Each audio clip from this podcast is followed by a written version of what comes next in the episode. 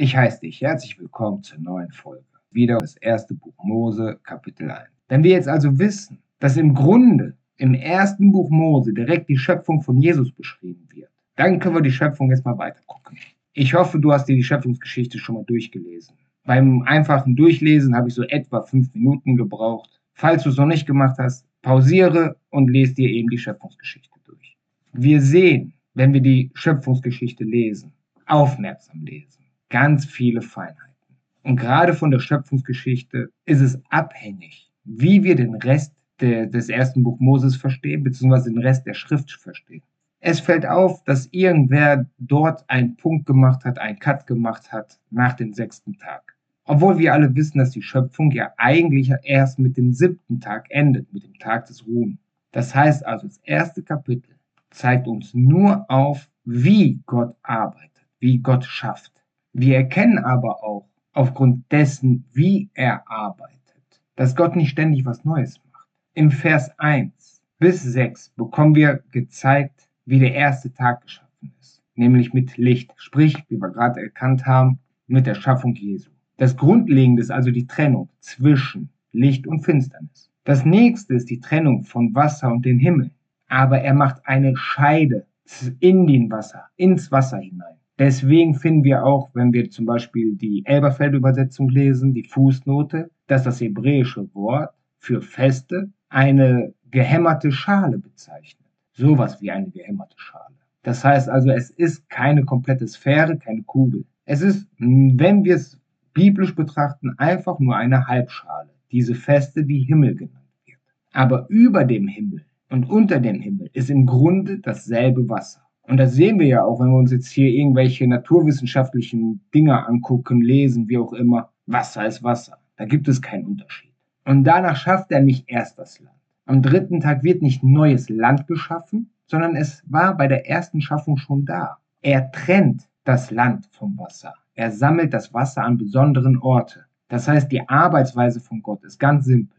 Er schafft einmal etwas, was perfekt ist, was super ist. Und dann versucht er einfach, wenn mal was schief läuft, wenn irgendwas fehlen sollte oder ähnliches, durch Verschiebung der vorhandenen Ressourcen den perfekten Zustand wiederherzustellen. Deswegen schickt er uns ja auch zum Schluss Jesus Christus, seinen Sohn, damit wir die letzte Möglichkeit haben, das ewige Leben zu erlangen, damit wir uns in der Nachfolge begeben, weil alles an dem Menschen hängen bleibt, aufgrund seines Denkens, seines Fühlens. Dadurch entscheidet sich ja, ob wir was Gutes machen oder unbedacht oder ob wir was Schlechtes machen oder eben besonnen handeln, mit Weitsicht oder nur kurzsichtig. Das ist ja nicht eine Entscheidung, die Gott fällt, sondern die fallen wir selber. Wenn wir aber in der Nachfolge sind, nur wenn wir in der Nachfolge sind, dann sind wir auch bereit und imstande, unser Handeln abzusehen, zu planen, zu überdenken.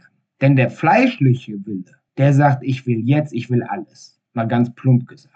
Aber wenn wir geistig, geistlich leben, also sprich in der Nachfolge leben, dann sagen wir nicht, wir wollen jetzt und alles, sondern wir sagen, wenn es den anderen nicht schadet, wollen wir gerne. Wenn es den anderen nicht schadet und langfristig auch mir nicht schadet, Deswegen bitten wir ja den Herrn darum, uns zu sagen, uns zu signalisieren, was sein Wille ist. Oder bitten den Herrn, uns etwas zu geben. Und wenn er es uns nicht gibt, dann können wir uns mit Sicherheit darauf verlassen, dass es noch nicht reif ist, dass wir es empfangen. So wie Abraham über 20 Jahre um, um Nachwuchs gebeten hat. Die Zeit war einfach noch nicht reif. Aber wenn die Zeit reif ist, bekommen wir, was wir brauchen, was uns gut tut. Und wenn wir unser Lebtag etwas nicht bekommen, obwohl wir denken, wir brauchen es, wir möchten es, dann ist es etwas, was uns schaden würde oder womit wir viel zu viel Schaden anrichten würden. Zum Beispiel, wenn jemand wünscht, ein Riesenvermögen zu haben, aber nicht in der Lage ist, verantwortungsvoll mit Geld umzugehen, dann richtet er mehr Schaden wie Nutzen an. Und in der Bibel finden wir immer wieder, dass nur die Leute, die Verantwortung übernommen haben im Gottessinne, auch von Gott Wohlstand erhalten haben. Niemand ist in der Bibel, der in Gottes Sinne, Gottes Willen, Gottes Wohlgefallen gelebt hat, reich war, nur just for fun, damit er Geld ausgeben kann oder ähnliches. Die Leute haben immer Verantwortung für andere genommen. Hiob war reich, aber er hatte auch viele Knechte und viele, also heute würden wir sagen, viele Mitarbeiter, eine große Familie. Er war also verantwortlich für viele Menschen. Er musste sorgen, dass diese Menschen alle was zu essen haben und was zum Anziehen. Daher kommt ja auch der Gedanke, dass der Mensch der Verwalter ist. Aber dazu mehr im Kapitel 2 von der Schöpfungsgeschichte. So, nun zurück.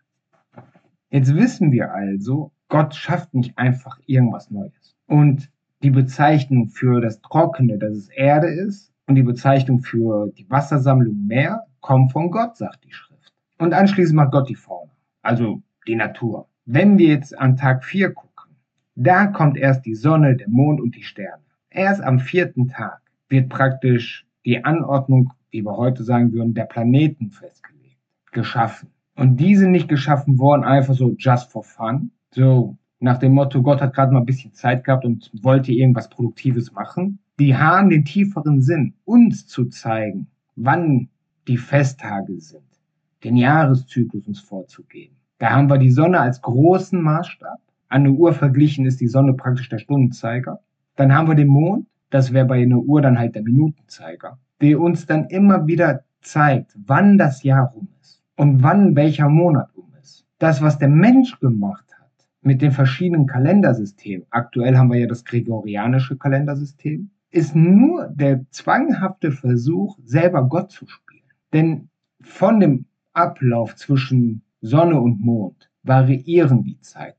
Dadurch entsteht, dass wir ab und an mal 13 Monate haben Dadurch entsteht, dass die Tage 29 oder 30 Tage sind. Und selbst wenn wir gar nicht auf diese Zeitetappen eingehen, sondern nur den Tagesablauf betrachten, stellen wir fest, im Sommer sind die Tage länger wie im Winter. Im Winter ist die Nacht länger wie im Sommer. Und das gibt dem Menschen keine feste Struktur, die der Mensch unbedingt für sich will. Dabei ist es nach meiner Auffassung nur nicht einmal der einzelne Mensch, der ein Problem damit hat. Es ist die Wirtschaft eh und je schon die Wirtschaft gewesen.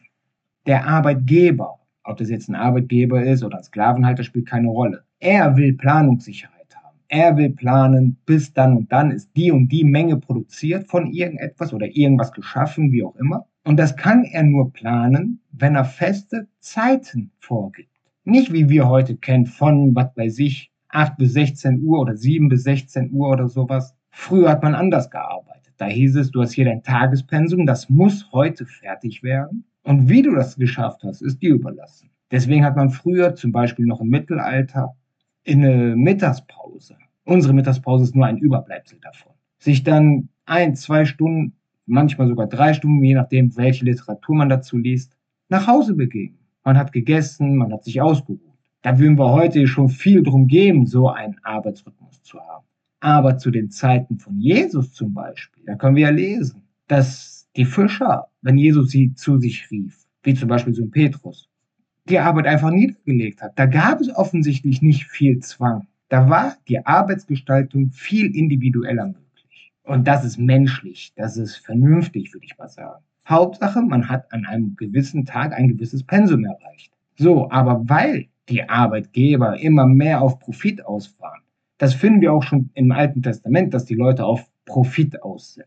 Haben die Leute gesagt, alle die, die für mich tätig sind, müssen halt in der Zeit das und das schaffen. Das geht aber halt nur sehr schwer, wenn man im Winter weniger arbeiten kann wie im Sommer. Dann müsste man ja sich einschränken, sparen. Man müsste ja im Sommer schon sparen, damit man im Winter überleben kann. Dieser Gedanke von Sparen ist jetzt nicht der eigentliche Gedanke, den Kapitalisten haben. Die wollen ja immer mehr, immer mehr, immer mehr dieses weltliche Denken. So, aber Gott sagt uns, da ist die Sonne, da ist der Mond, da sind die Sterne. Und die zeigen euch an, welche Jahreszeit wir haben, wann die Feste sind, etc. pp. Deswegen sind ja eigentlich auch Berufe auf selbstständiger Basis oder freiberuflicher Basis eher biblisch als die gewohnten Arbeitsbilder, die wir so haben. So, nun zum Tag 5. Im Tag 5 bekommen wir gesagt, dass die Wassertiere den Segen erhalten, sich zu mehren, den Auftrag erhalten, sich zu mehren. Die Wassertiere haben wir ja auch heute, wenn wir von Ernährung sprechen, die Unterscheidung zwischen Säugetiere und Wassertiere. Also alles, was am Land lebt, ist ja eigentlich das, was wir als Fleisch bezeichnen. Und Fische und ähnliches werden ja als Meerestiere bzw. Meeresfrüchte bezeichnet. Da sehen wir ja, dass da einen Unterschied gibt. in der Struktur des, des Fleisches, sage ich jetzt mal. Ich hoffe, du verstehst, was ich meine. Und das benennt uns schon die Schrift. Denn am sechsten Tag werden die Landtiere geschaffen und der Mensch. Nicht die Menschen. Im Grunde der Mensch. Denn die Schrift sagt, Adam wird aus Lehm geschaffen und anschließend wird Eva aus der Rippe gebaut. Es ist ein feiner Unterschied. Im Grunde ist alles Schaffung, natürlich. Aber der sechste Tag ist eben ausschlaggebend, dass es die Menschen gibt. Und die Menschen erhalten den Segen, sich zu vermehren und den Auftrag zu verwalten. Denn die Menschen sollen ja über alles regieren. Jetzt sagen ganz viele Leute, ja, da steht doch, der Mensch soll regieren über alles. Herrschen ist das Wort, was da steht. Da kann der Mensch auch machen, was er will. Das ist bei vielen so der Gedankengang. Wir dürfen aber eins nie vergessen, wenn wir das lesen. Gott hat den Menschen gemacht durch Jesus Christus. Und somit gibt es ja also mindestens zwei mächtigere Wesen, Jesus Christus und Gott. Und wenn ein mächtiges Wesen oder ein mächtiger Mensch, bleiben wir mal bei uns Menschen, also ich sage jetzt mal zum Beispiel ein Bundeskanzler, einen anderen Menschen sagt, regiere in dem und dem Bereich, dann sagen wir dazu Minister. Also der Minister für Finanzen hat den Auftrag von dem Mächtigeren bekommen, über den Bereich Finanzen zu regieren. Genauso ist es da wenn wir lesen, dass der Mensch über die Erde, über die Tiere und so regieren bzw. herrschen soll. Der Mensch hat im Prinzip, um es mit heutigen Worten auszudrücken, ein Ministeriumsamt. Er ist ein Minister. Und der Minister kann nicht einfach machen, wie ihm gut dünkt oder so. Er muss sich oder sollte sich an die Regeln von seinem Vorgesetzten halten. In unserem Fall an die Regeln Gottes. Und wenn wir jetzt darüber nachdenken, über diese sechs Tage, und erkennen, dass die Menschen zwar herrschen sollen, sich vegan ernähren sollen, über Vögel, Meerestiere, über die Fauna, aber immer noch ein Höherer da ist, nämlich Gott und Jesus, müssen wir halt dran denken, was ist denn eigentlich der Sinn? Der Sinn darin, dass Gott uns geschaffen hat. Hätte er Sklaven gewollt, Roboter gewollt, hätte er uns so geschaffen. Wollte er aber. Denn wir sehen ja anhand unserer Lebens und an, anhand unseres Daseins, wir haben alle einen freien Willen. Wir können uns entscheiden für oder gegen Gott. Und wenn wir jetzt erkannt haben, dass Gott Liebe ist und wie wir letztens schon gesagt haben, Liebe nichts Negatives kennt, dann heißt es unterm Strich, es sollen alle glücklich werden. Und in diesem Sinn, nur in diesem Sinn, alle sollen glücklich und in Frieden leben, bekam der Mensch den Auftrag zu herrschen. Deswegen steht da ja auch, dass den Menschen alle Kraut und Samen zum Essen gegeben wurden, also eine vegane Lebensweise, damit selbst den Tieren nichts Negatives passiert.